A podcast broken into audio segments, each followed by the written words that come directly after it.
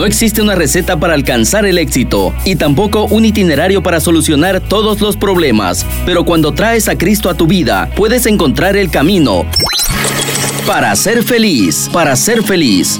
Bienvenidos, con ustedes, el Padre Guillermo Gándara.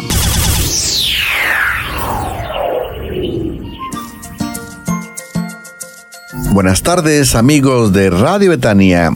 Estamos en tu programa Para ser feliz con el Padre Guillermo Gándara de los Padres y Hermanos Paulinos y con la radiante siempre, con la sonrisa. Su servidora Greta Iriarte Rey. El tema que vamos a compartir con ustedes, tenemos que ser conscientes que tenemos una deuda con la comunicación en la familia tenemos nosotros que detenernos, reflexionar, porque una familia incomunicada, una familia de desconocidos, y entre menos me comunico, más desconozco a la persona con la cual yo estoy conviviendo, sería, sería triste que entre eh, familiares en el mismo hogar haya esos muros pequeños de incomunicación. Algunos porque la sociedad nos ha invadido. Sabemos ya que el Internet y, todo el, caos que invade la familia. Pero también hay cuestiones muy personales. Pero aún las cuestiones personales debemos poco a poco animarnos a irlas resolviendo. Porque no se puede vivir incomunicados. No se puede vivir y que el niño levante su murito y la niña levante su murito para con papá o mamá, que papá levante su murito con la esposa. Mis hermanos, eso es pecado. Porque Dios no nos pensó con muros. Hágase los muros en la familia. ¿En dónde está? ¿En dónde está? Dime por favor, Greta. Entonces, mis hermanos, el tema va a ser ese la comunicación entre las generaciones ya hemos visto nosotros, ¿verdad? Que, venimos de una época o de, unos, de una década de inestabilidad, ya lo hemos comentado. Venimos de una década o, ¿verdad? En donde los principios, ¿verdad? Aquellos que condujeron los hogares eh, maravillosos de, del, no sé si del papá y la mamá, pero de la abuela y de la abuela sí, y más de la bisabuela y el bisabuelo. Pero esos principios que desaparecieron y que eh, nos hemos animado a recuperarnos, nos hemos animado a que revisemos la inestabilidad social y cuánto ha afectado a nuestra familia. Y esta familia, ¿verdad? Le afecta el, el diálogo. Entonces, ese va a ser nuestro tema. Ojalá y que nosotros, ¿verdad? Coloquemos lo mejor de nosotros mismos para tener conciencia de limpiar, quitar el, lodo a la, comunica, a la comunicación o la incomunicación que pudo haberse filtrado, pero ojalá que no sea, no sea solo de papá y mamá, no sea solo de mamá, porque con frecuencia tenemos un problema en, o un desafío en la familia y es la mamá o la tía o la hermana la que está más leída y escribida, escribida, no dicen así, leída y escribida, bueno, pues para que aprendas, para que aprendas, en México decimos leídos, bueno, los que están más cultos, que tengan, comienzan para orientar a la familia, pero con frecuencia no hay respuesta. Entonces, debe ser la comunicación, debe ser una respuesta de todos. A todos nos interesa, a todos nos interesa vivir mejor. Nadie debe decir, yo no conozco a mi hijo, porque nunca se comunica conmigo. Yo no conozco a mi esposo, porque nunca nos comunicamos. Cuando éramos en noviazgo, nos comunicábamos hasta 25 horas al día. Una vez que nos casamos, no sé qué pasó, pero la incomunicación ahí está. Los hijos lo sufren y toda la familia lo va a sufrir. Entonces tenemos que ver, analizar nuestra eh, eh, capacidad de comunicación. Provoquemos la comunicación. Provoquemos esos momentos humanos de comunicación, hagamos un esfuerzo. Yo, recuérdense que estamos diciendo, vivimos en, la misma, en el mismo hogar varias generaciones. Una forma es como se comunicaban mis abuelos, otra forma es como se comunicaban mis papás o se comunican, y otra forma es como yo, jovencito, me comunico. Pero eso no quiere decir, porque seamos de diferentes generaciones, no quiere decir que seamos una casa o un hogar de mudos. Vamos a integrarnos. ¿Por qué? Porque la familia vale. Porque no hay familias mudas. Porque el diálogo en familia debe de ser como la identidad del hogar. No hay hogares estériles, mudos, cementerios. Eso es la muerte, muchachos. Es la muerte. Me da pena, ¿verdad?, que hay familias que teniendo la oportunidad de, dialogar, tienen el noticiero y, la única pequeña pequeño comentario que pueden tener es la noticia, la noticia que, le están transmitiendo a mediodía o a la hora que tengan el noticiero. O sea, se, nota que no hay un ambiente favorable para yo expresar mis sentimientos, para yo expresar mis afectos a mi familia, para comentarle cómo me fue, cómo me fue durante el día. Y todas esas, todas esas actitudes, pues vamos creando una esterilidad tremenda. Con frecuencia, luego no tenemos ni, cuando no hay, por ejemplo, creo que sábados y domingos, no hay en los canales públicos, ¿no? No hay noticieros. Y entonces, mudos, el mudo, el hogar mudo, el almuerzo mudo y la comida muda. Entonces, ¿qué es lo que necesitamos? Es lo que vamos a animarnos a compartirles. Por primero es, en verdad, amo mi hogar. Como para yo decir vamos a mejorar la comunicación, la intercomunicación, pero que sea un esfuerzo de todos y para todo el hogar. Hemos dicho que la sociedad nos invade, el individualismo, el celular, como ustedes saben y sienten. Pero, ¿qué necesitamos en este momento? ¿Qué necesita el hogar? Vamos a dar algunas, algunos tips, pero desde el programa Radio Betania. ¿Qué nuestro hogar, ¿qué necesita? Recordemos que, que Dios forma parte del hogar y que mi familia es parte de mi corazón, parte de mi historia, parte de mi vida. A ninguno yo puedo excluir, porque ellos viven conmigo, significa que yo, yo formo parte de su historia, ellos forman parte de mí. Y ahí nadie se salva. Dios, María Santísima, forma parte de mi historia y yo formo parte de la historia de Dios. Ya hemos dicho nosotros que somos, ¿verdad?, parte de la historia de la salvación ahora parte de la historia de la salvación está escrita en la Biblia. Pero en cierto momento no podían seguir escribiendo todos. Si no, imagínense, ya tuviéramos 50 Biblias. Claro. Pero nosotros tenemos conciencia de que cada hogar, tú, tú también, estamos escribiendo la historia de la salvación. Entonces, mi familia forma parte de mi historia. Dios, María Santísima, nuestro Señor, la Iglesia Católica, forma parte de mi historia. No puedo yo excluir a nadie. Entonces, la primera situación, primer momento, ¿cómo estoy con mi familia? Sin engaños. Que no haya ningún lodito por ahí. Ningún resentimiento. Vamos a procurar. ¿Somos humanos? Sí, eres humano.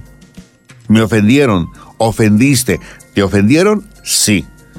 Pero si vivimos en un hogar, vamos a procurar que nuestro hogar sea el mejor.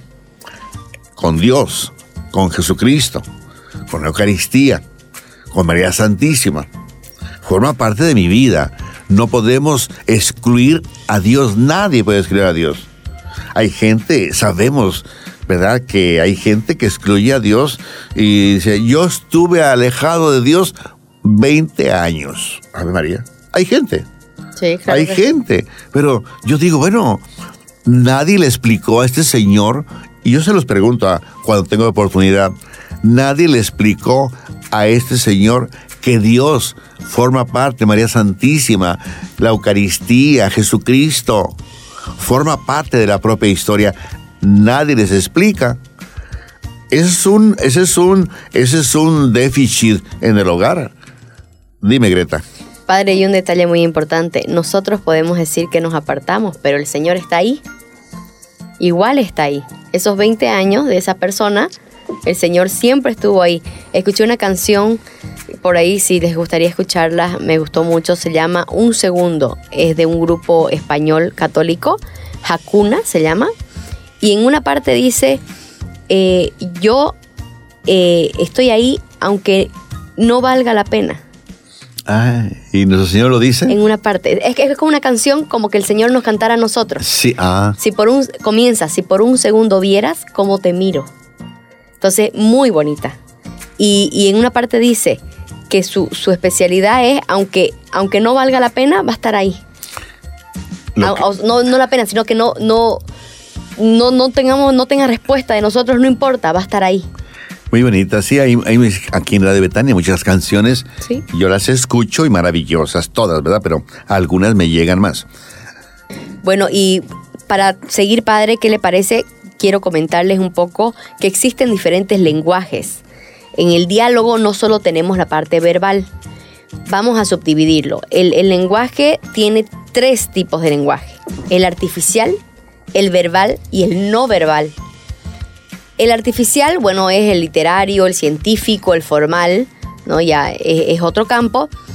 El lenguaje verbal, ¿qué tenemos? El oral, el escrito y el simbólico. Es importante aclarar esto porque ahorita con todos estos medios de WhatsApp, eh, de los, en internet, digamos en general, tenemos los emojis que se llaman, ¿no? Las caritas o los stickers, digamos, que se utilizan. eh, también tenemos memes, entonces es importante que sepamos la diferencia que hay, ¿no? Y que, bueno, sepamos leerlo, porque también ahí, tanto para en especial los jóvenes, tenemos que tener cuidado porque se pueden malinterpretar. Y cuando nos relacionamos con personas adultas o de otra generación, tenemos que ser un poco más pacientes y específicos al eh, explicar de qué se trata, ¿no? Porque no todas las generaciones están in, por se dice, ¿no? Están dentro de la moda de lo que está pasando.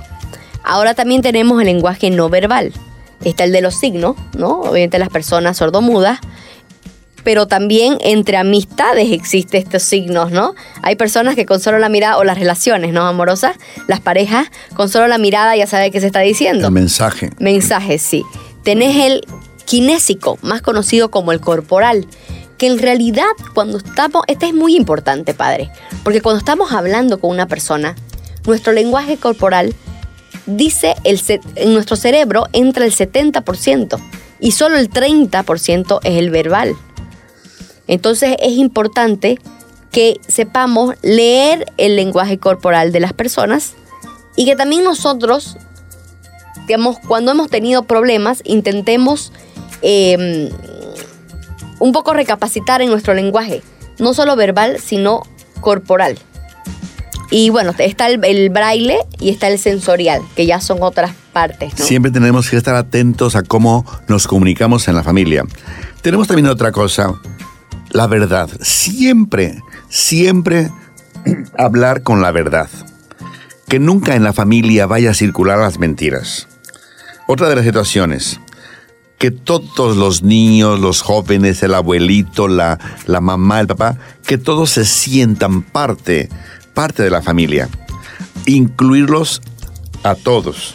Tenemos un problema, entre todos vamos a sentarnos. Claro que si es un problema grande, bueno, los niños, ¿verdad? Dispénsenlos, ¿no? Pero tenemos conciencia de que habemos varios adultos y podemos nosotros dialogar y manejar el tema. Tener confianza a que conjunto como, como familia vamos nosotros a resolver y a orientar, a salir de, de- de- del, del buraco, ¿cómo se llama? El agujero, El ¿no? agujero. El agujero que, que podemos nosotros salir. Que nadie se sienta engañado en la familia, que se sientan que otra de las cosas, nunca manejarse con mentiras y sobre todo nunca manipular las conciencias, que nunca haya mentiras en la, en, la, en la familia. Tampoco yo soy el hermano, conozco más, yo soy el papá, conozco más, y entonces coloco mi idea y, y voy tratando de que vaya convenciendo a medio mundo y con suerte no es la, la mejor solución. Dejen hablar al Espíritu Santo, por favor. Que siempre triunfe la verdad, que siempre triunfe el Espíritu Santo. No tenemos que tener conciencia de que estoy promoviendo la mentira, aunque en silencio, y, pero en mi interior yo soy consciente que quiero que, que acepten la mentira tenemos nosotros ya la estadística de, y las formas de, de comunicarnos. Ya Greta nos ha adelantado y nos ha dicho muy bien del 70%, del 30% ya de los lenguajes que nos ha compartido Greta. El tono de voz, también lo comentó ella. El tono de voz es muy, pero muy, muy importante.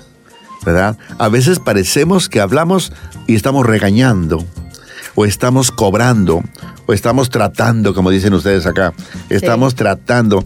Y, y- y- y uno dice, bueno, yo, yo no te estoy tratando, yo no te estoy regañando.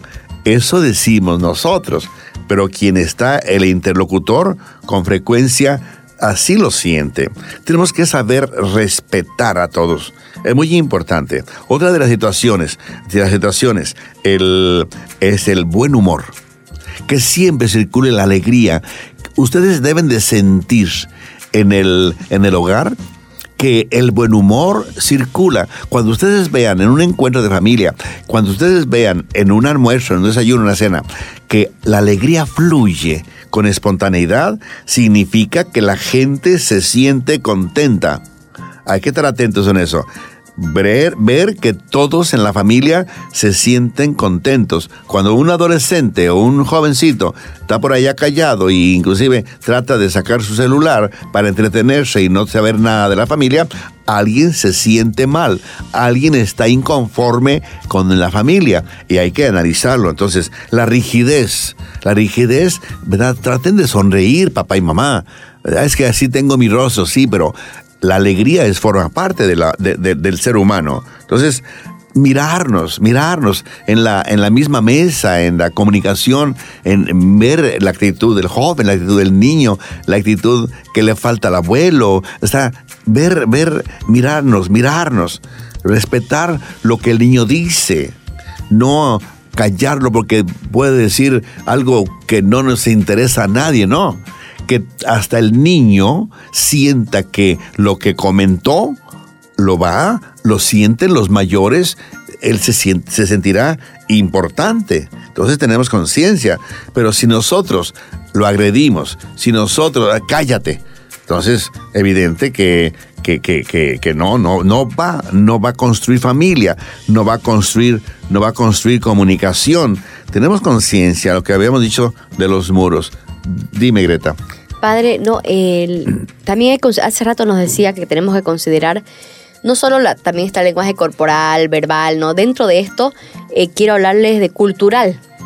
Muchas veces nos topamos con personas de, de otras nacionalidades, de otras culturas, y por ejemplo podemos decir, ay, eh, voy, voy a dar solo un ejemplo, ¿no? No quiero redondear porque hay, hay de todo. Otras generaciones que tienen, que tienen uh, palabras nuevas. Exactamente. Pero en este caso les quiero hablar de nacionalidades. Por ejemplo, a veces pasa con, me ha pasado a mí, con gente de Argentina o gente de España. México. Eh, no, más que todo gente de España o de Argentina, por ejemplo, que son eh, más eh, directos. Eh, quizás los tome yo por mi tipo de cultura un poco agresivos. Pero no es que ellos me estén agrediendo, simplemente es una manera de expresarse de diferentes nacionalidades o culturas. Obviamente, no, como se dice, no, no se mete a todos los gatos en la misma bolsa. No todas las personas son iguales. Te vas a topar igual con gente argentina y española diferente. pero o, también los brasileros, aquí son conocidos por ser gritones, eso decimos nosotros. ¿Ah, sí? Sí, decimos un poco que son, que hablan fuerte, pero obviamente dentro de, de, de toda esta cultura, de toda esta nacionalidad, hay gente que habla suave también. Pero quizás es una manera de expresarse, o el mismo idioma, ¿no? O el alemán, cuando escuchas hablar un alemán crees que te está tratando, pero porque simplemente los idiomas a veces tienen otras tonalidades, ¿no?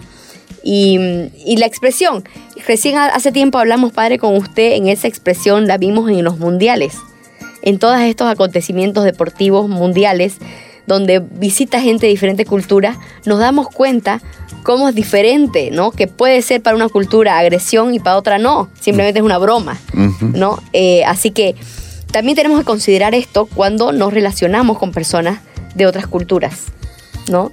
Muy importante porque a veces yo digo alguna frase y digo, ah, estuvo fuera de lugar, porque me encuentro en una cultura boliviana y yo con y yo siento que la persona pues no le, no le causó ninguna gracia. O no lo entendió, padre. O no lo entendió. Porque a veces usted entiende por, digamos, por la televisión o los medios de comunicación, entendemos bromas que quizás no las ven en otros países y no las entienden. Pues todo esto, mis hermanos, eh, es para decirnos la importancia de la comunicación, la importancia de la comprensión en el hogar de las diferentes generaciones. Y sobre todo también aquí en Santa Cruz hay cuántas culturas, ¿no? Está por primero la mexicana, ¿no es cierto? Están los japoneses, están los menonitas, están... Hay muchos brasileros también. Hay muchos brasileros ahí en el micro que yo voy a la capilla. Parece que estoy en Brasil.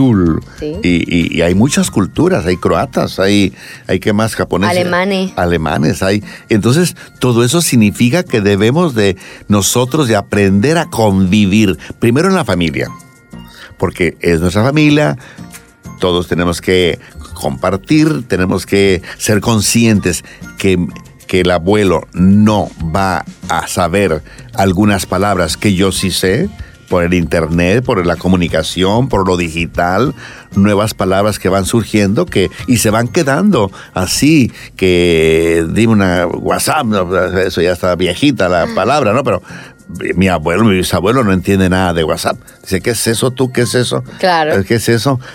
Y pues, solo por decirles, mis hermanos, la importancia con el secreto del cariño, del amor, de la comunicación de entre las generaciones que estamos conviviendo y que sigamos comunicándonos. Cuando ustedes vean que la familia sonríe, que la familia le encanta estar en torno a la mesa junto conmigo, significa que tenemos una bonita comunicación en la familia.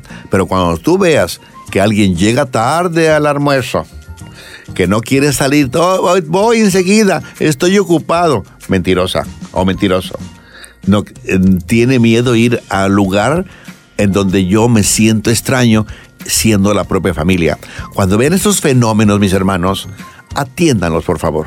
Pero en la familia debe de haber calidad humana, debe de haber sonrisas, debe de haber alegría, debe de haber espontaneidad sintiéndonos que estamos compartiendo los alimentos toda la familia.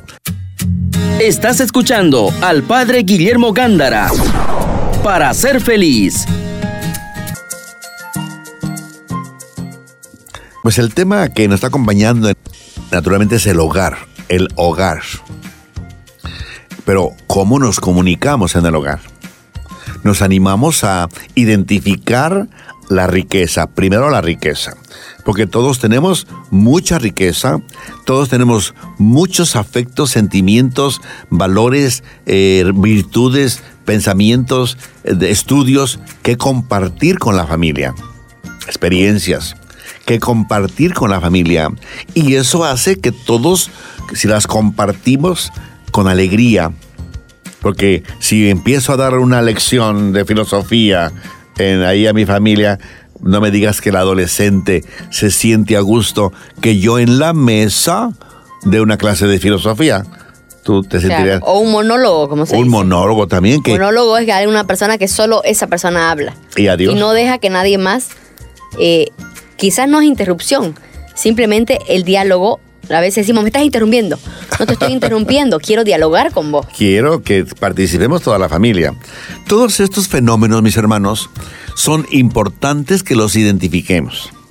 Y excluir, excluir aquello que, que, hace estéril el ambiente familiar que reseca la alegría que eh, a mí me da pena, pero en una comunidad de los, no de los paulinos, pero sí de los paulinos, parecería como si se les hubiera olvidado sonreír, se les hubiera olvidado comunicarse. Era solamente los, las comunicaciones. Ah, hizo frío esta tarde, ¿no? Bajó la temperatura.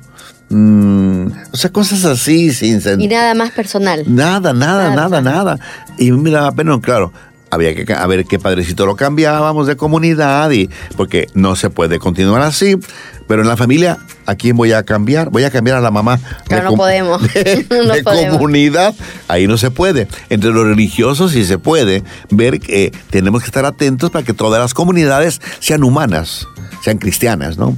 Pero Padre, yo identifiqué tres problemas muy comunes, empezando por mí, pero también hablando con, amigos, este, familiares, tres problemas muy comunes en la familia, por lo menos aquí, ¿no?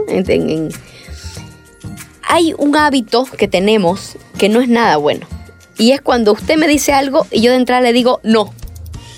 ¿Se ha dado cuenta? Sí, claro ese hábito de, a ver, dígame algo, padre, cualquier cosa, digamos, eh, Greta, eh, el agua está rica. No, pero ese no, quitémonoslo. Claro. Cuesta. Yo lo hice la práctica y la verdad que siento que me lo he quitado, porque yo hace tiempo me di cuenta de esto. En mi familia lo hablamos. Este, ah. eh, a algunos les cuesta más, a otros menos quitarte el hábito, pero quitarnos ese hábito de entrar a decir no, porque estás anulando lo que la otra persona dice es agresivo. Es, una comunicación agresiva hacer eso. Entonces, como dice Greta, ¿verdad? Hicimos el esfuerzo. Así es. Nos dimos cuenta en la familia. Ella se dio cuenta y lo trabajó y, gracias a Dios ya es un hogar, bonito hogar. Ese es, uno, padre. Segundo, eh, no escuchar. A veces, la mayoría de las veces, estamos eh, como acostumbrados a solo defendernos, estar a la defensiva, el contestar, el, no, no estamos escuchando, simplemente contestamos. Estamos esperando para contestar y no estamos escuchando a la otra persona de verdad. Y de ahí, por último, podemos decir, déjame que analice un poco lo que me dijiste. Claro. ¿No? O, o déjame un ratito que mastique un poco lo que me dijiste. Pero simplemente contestamos. Nada más. Ahora, hay momentos de diálogos eh, más serenos y que necesitan reflexión. Que, podemos decir, espera un ratito que me calme y después hablamos también. Claro. Ahí no podemos en, el, en la mesa, en el desayuno, en la mesa, no podemos estar tratando cosas de, de, serios que atañen a, la familia o que no, no, alcanza el dinero.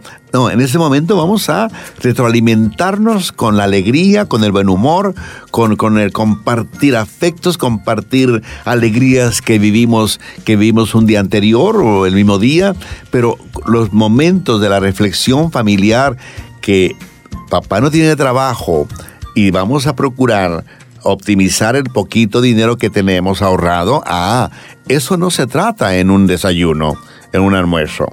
Claro, el momento también. Hay momento, hay que saber en qué momento vamos a, dialogar sobre un tema agradable y sobre un tema desagradable también, pero necesario para que la familia crezca.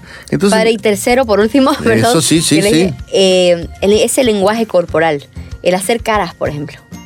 Es agresivo, es una agresividad cuando una persona te hace cara, estás diciendo algo y pone su cara de, de ay, me molesta que hables, por último, ¿no?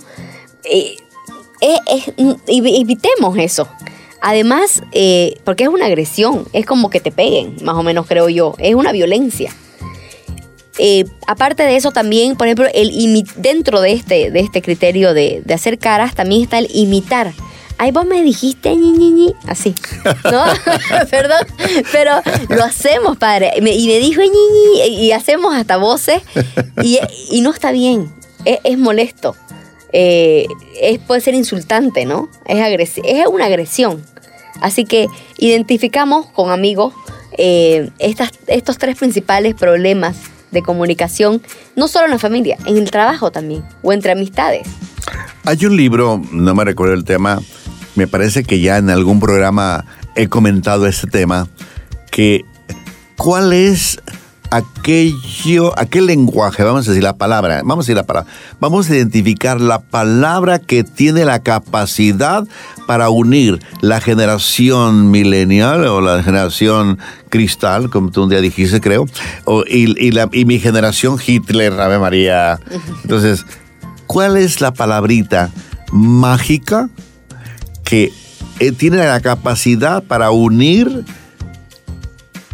a las cuatro o tres generaciones que estamos viviendo en este momento. La palabra es cordialidad.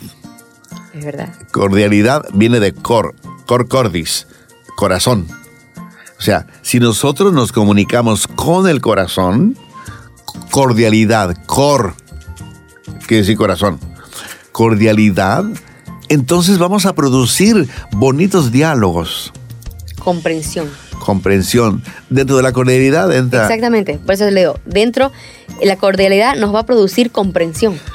Eso es lo que debemos estar atentos. Cuando, nos, cuando yo siento que no me estoy comunicando con la cordialidad, que significa todo aquello que dice Greta, el respeto, eh, escuchar, saber comprender, saber darle su tiempo a, eh, al, adolescente, al que todos se sientan que forman parte de la familia. Eh, no solamente los adultos forman parte de la familia, también los niños. Y muy importante, el niño que crezca, que tiene una familia que escucha, que sonríe, que tiene buen humor, que comunica, que, que, siempre es un don para la familia. Tenemos que esforzarnos, cordialidad, hablar siempre con el corazón. Cuando estemos dando una clase, cuando estemos eh, compartiendo un tema en la universidad, allá hablen con la razón también. Pero en familia, mm, hablen más con el corazón. Procurar que nadie se siente humillado. Porque ya con el gesto que dice Greta, ya con la palabra fuerte, ya con la, aunque hay, hay gente frágil, recordemos esto, se siente humillado y eso tenemos que tener conciencia, ¿verdad?, de no humillar a nadie. Entonces, queremos mejorar en nuestro hogar, pongamos en práctica todo aquello que estamos compartiéndoles, poner en común mi historia, la bonita historia. No que me ofendiste, no, espérate, eso dímelo en particular bonitas historias y todos tenemos bonitas historias que compartir. Tenemos todos diferente cultura, como decía Greta. En las familias, pues en general, todos son bolivianos o etcétera, ¿no? O japoneses o mexicanos. Pero hay comunidades religiosas en donde cada religiosa o cada religioso son una nacionalidad diferente. Pero para dentro de Bolivia, Bolivia es un país multiétnico y pluricultural, lo es. Entonces, y tenemos diferencias culturales. Eh, somos seres humanos, obviamente tenemos también similitudes, pero hay unas diferencias culturales. Hasta el clima mismo te hace la diferencia. ¿no? La, manera de vivir te, lo va, te va a cambiar, el clima te va a cambiar la manera de vivir. Entonces, hasta eso, yo creo que muchos problemas políticos y sociales que tenemos en nuestro país tiene mucho que ver con la falta de comunicación. porque no hay, no hay comprensión. No hay cordialidad. No hay cordialidad. Imagínate, unos por allá en, la, en, las alturas. Así es. Y nosotros acá en los llanos orientales. Claro. Pues yo, por más que grite, tengo que gritar mucho para que el de arriba me escuche. sí. bueno, dejemos ese tema. Entonces, decíamos, decíamos, ¿verdad? De esta riqueza que tenemos en la familia. Ojalá y que esa riqueza de generaciones también todos digamos que es una riqueza, porque no podemos excluir a ninguna generación. Ninguna generación tiene que ser excluida. Todas las generaciones. Y cuando convivimos en un solo hogar, merece el respeto. Ojalá y que estemos atentos a no humillar. Y si sentimos que humillamos, vamos a pedir disculpa. Porque a veces no me doy cuenta que humillo, pero la persona y yo tengo que estar atento a la reacción de la, del rostro. Ahí vamos a, tener conciencia. Compartir lo más que pueda aquello que pueda hacer crecer a mi familia. Y con libertad. Muy importante. Carlo Acutis, este santo de 15 años, compartía con sus padres el amor a la Eucaristía, el amor al pobre, el amor a la pobreza, el amor a la sencillez. Y tanto estuvo ahí compartiéndole su riqueza, su riqueza, por eso llegó a la santidad, que los papás cambiaron. Pero ahí la importancia, mis hermanos. No sé, cuando sientan que tienen una riqueza y que va a construir la familia, no se la coman. Compártanla. Porque así como Carlos Acutis compartiendo su riqueza de, humano, de cristiano, de amor a la María Santísima, al Rosario, a la Eucaristía, a los pobres, compartió con su familia y que su familia, su papá, su mamá, con frecuencia no estaban acostumbrados a esa cultura, compartió Carlo Acutis y, y comenzaron ellos también a amar al pobre, ir al Rosario, ir a la misa ir a la Eucaristía. Fíjense cómo es muy importante que este jovencito, un adolescente de 15 años, parece que no tendría importancia, pero miren, logró, logró la santidad, pero también logró que la familia, en verdad, lo siguiera en el amor a Jesucristo y a los pobres. O sea, y él que iba a saber que estaba haciendo ahí maravillas con, con el dime. Padre, y hablemos ahora también al revés. E, en este caso es del joven que por su niñera que fue evangelizado, evangelizó a sus padres. Pero muchos padres escuchamos que se quejan de que sus hijos no saben nada de nuestra fe católica, no tienen esa herencia, o los abuelos se quejan. ¿Pero por qué? Porque no se les habló sobre el catecismo, no se les habló sobre la religión. En específico, en nuestro país, ¿qué está pasando? Antes nos confiábamos que en el colegio le hablaban. Ahora los colegios no tienen la materia de religión. Entonces, ¿cómo pretendemos que ese niño, niña, adolescente, sepa si quiere el Padre Nuestro si papá y mamá, abuelito, abuelita, tío, tía, no se lo enseñan? Claro. Y después se quejan, y yo ya lo he dicho muchas veces acá, y lo voy a repetir, porque he escuchado quejas de que cuando van a dar primera comunión, se piden dos años de, de cursillo y se quejan pero dos años, ¿qué? Un, sábado o dos sábados al mes. Y yo le saco las cuentas, y les digo porque personalmente se me han quejado familiares. Y le saqué las cuentas y le digo, a ver, nosotros dábamos, por decirles, primera comunión en quinto básico. Desde primero básico estabas durante cinco años, todas las semanas pasando catecismo. Y encima, el último año, te hacían dar catecismo los sábados. Entonces, ¿pero ahorita qué? Dos años, una vez por semana, es nada si le sacamos la cuenta. Entonces, si queremos que nuestros hijos sepan y no nos quejemos del cura, porque no es del, sacerdote o de la religiosa, es que no nos enseñan. Uno, ¿lo llevas a misa el domingo? Pregunto yo. No, no lo llevan siquiera el domingo a misa. O todos los días rezan un Padre Nuestro. A mí el Padre Nuestro me lo enseñó mi papá y mi mamá. No me lo enseñó el profesor en el colegio. Antes voy entraba sabiendo el Padre Nuestro, la Ave María, eh, al colegio y, la oración del ángel de la guarda. Pero ahorita los chicos, yo me he topado con chicos de 7, 8, 9 años que no saben el Padre Nuestro. Y vos le enseñás y les encanta, los niños les encanta. Saber, entonces mis hermanos, que hablemos este lenguaje maravilloso de familia. Si somos una familia católica, no tengamos miedo a hablar del ángel custodio, no tengamos miedo a hablar de la misa, de la Eucaristía, no tengamos miedo. ¿Por qué? Porque eh, Dios, Cristo, Eucaristía, María Santísima forman parte de nosotros. O sea, convenzámonos y que vamos a tener una vida más eh, agradable, una vida más sencilla, más, más preocupada por el prójimo. Y esto nos conviene a todos. Yo cuando veo en, en las noticias que aventaron un niño, que la mamá aventó un niño, la dejó caer, dejó que era el niño de cabeza, eh, ¿qué más? los maltratan, les pegan a los bebés. y cómo, cómo lo saca la televisión a los niños, pues bien sangrando. Y cuando veo todo eso, mis hermanos, digo, ahí no hubo catecismo, ahí no hubo Dios, ahí no hubo María Santísima, ahí no hubo misa, ahí no hubo Eucaristía y no me salgo de este rollo. ¿verdad? Les faltó cultura, les faltó el diálogo, les faltó la amabilidad, les faltó la escucha. Entonces, a un cierto momento, explota la mamá, explota el, novio que dicen. y bueno, cuántas cosas, ¿no? Todo esto, mis hermanos, ánimo, ánimo, ánimo, ánimo. Esa comunicación en el hogar maravillosa, que todos se sientan a gusto y maravillosos. Ya el escucharnos con alegría, con, con, aquella confianza, con aquella apertura, que sintamos que las palabras del, del niño de tres, de cinco años están llegando a mi corazón. Hay que ser discípulos de los niños, su sonrisa, su espontaneidad, su cariño sencillo. El niño no guarda rencor. Es una forma de cómo, de cómo se está comunicando con, con nosotros.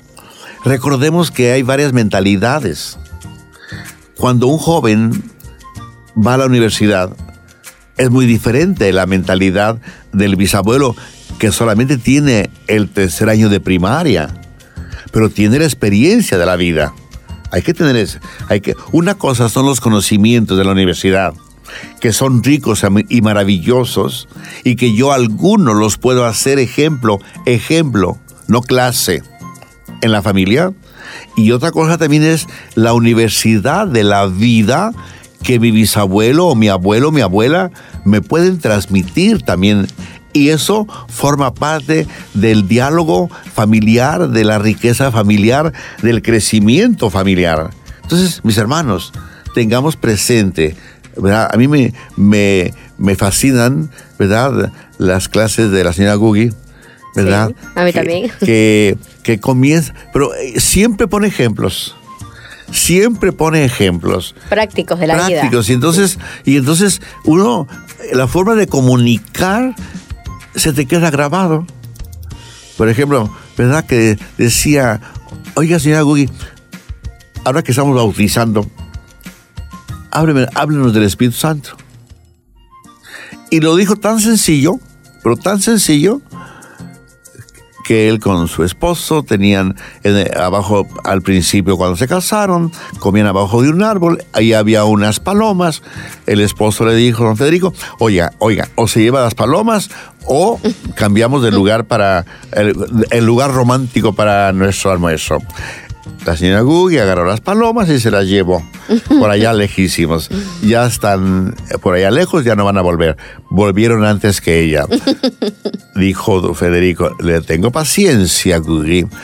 Agarró sus palomas y se las llevó a donde, por allá lejos, que se perdieran. Las marió y las aventó por allá. Llegaron primero las palomas. Volvieron. Que la señora Gugi, ¿no? Y dijo, así es el Espíritu Santo una vez que tiene su casita en nosotros, que la recibimos con el bautismo, ya no quiere dejarnos. Mm, vuelve, ya vuelve, vuelve a su casa que somos nosotros. Y, yo aprendí, bueno, cómo es de maravilloso el Espíritu Santo y eso pues es, puedo decirle mis hermanos, que busquemos la forma de cómo comunicarnos en la familia. Ojalá y que después esa forma de comunicarnos, hagamos lo posible para que también la riqueza vaya a otras familias y que poquito a poquito vayamos transformando esta sociedad con la única receta de comunicarnos y de comunicar lo mejor que tengamos en nuestro interior. Pues, eh, Padre, un detalle, antes que, antes que cortemos aquí. Dime todo. Elay nos habló del Espíritu Santo. Antes de comunicarnos, pedir el Espíritu Santo. Pedir siempre. Que nos da la sabiduría ¿Pero qué dijimos? para comunicarnos. Que cuando en la familia hay alegría, Así es. significa que estamos comunicándonos con el Espíritu Santo. Así es. Estás escuchando al Padre Guillermo Gándara para ser feliz.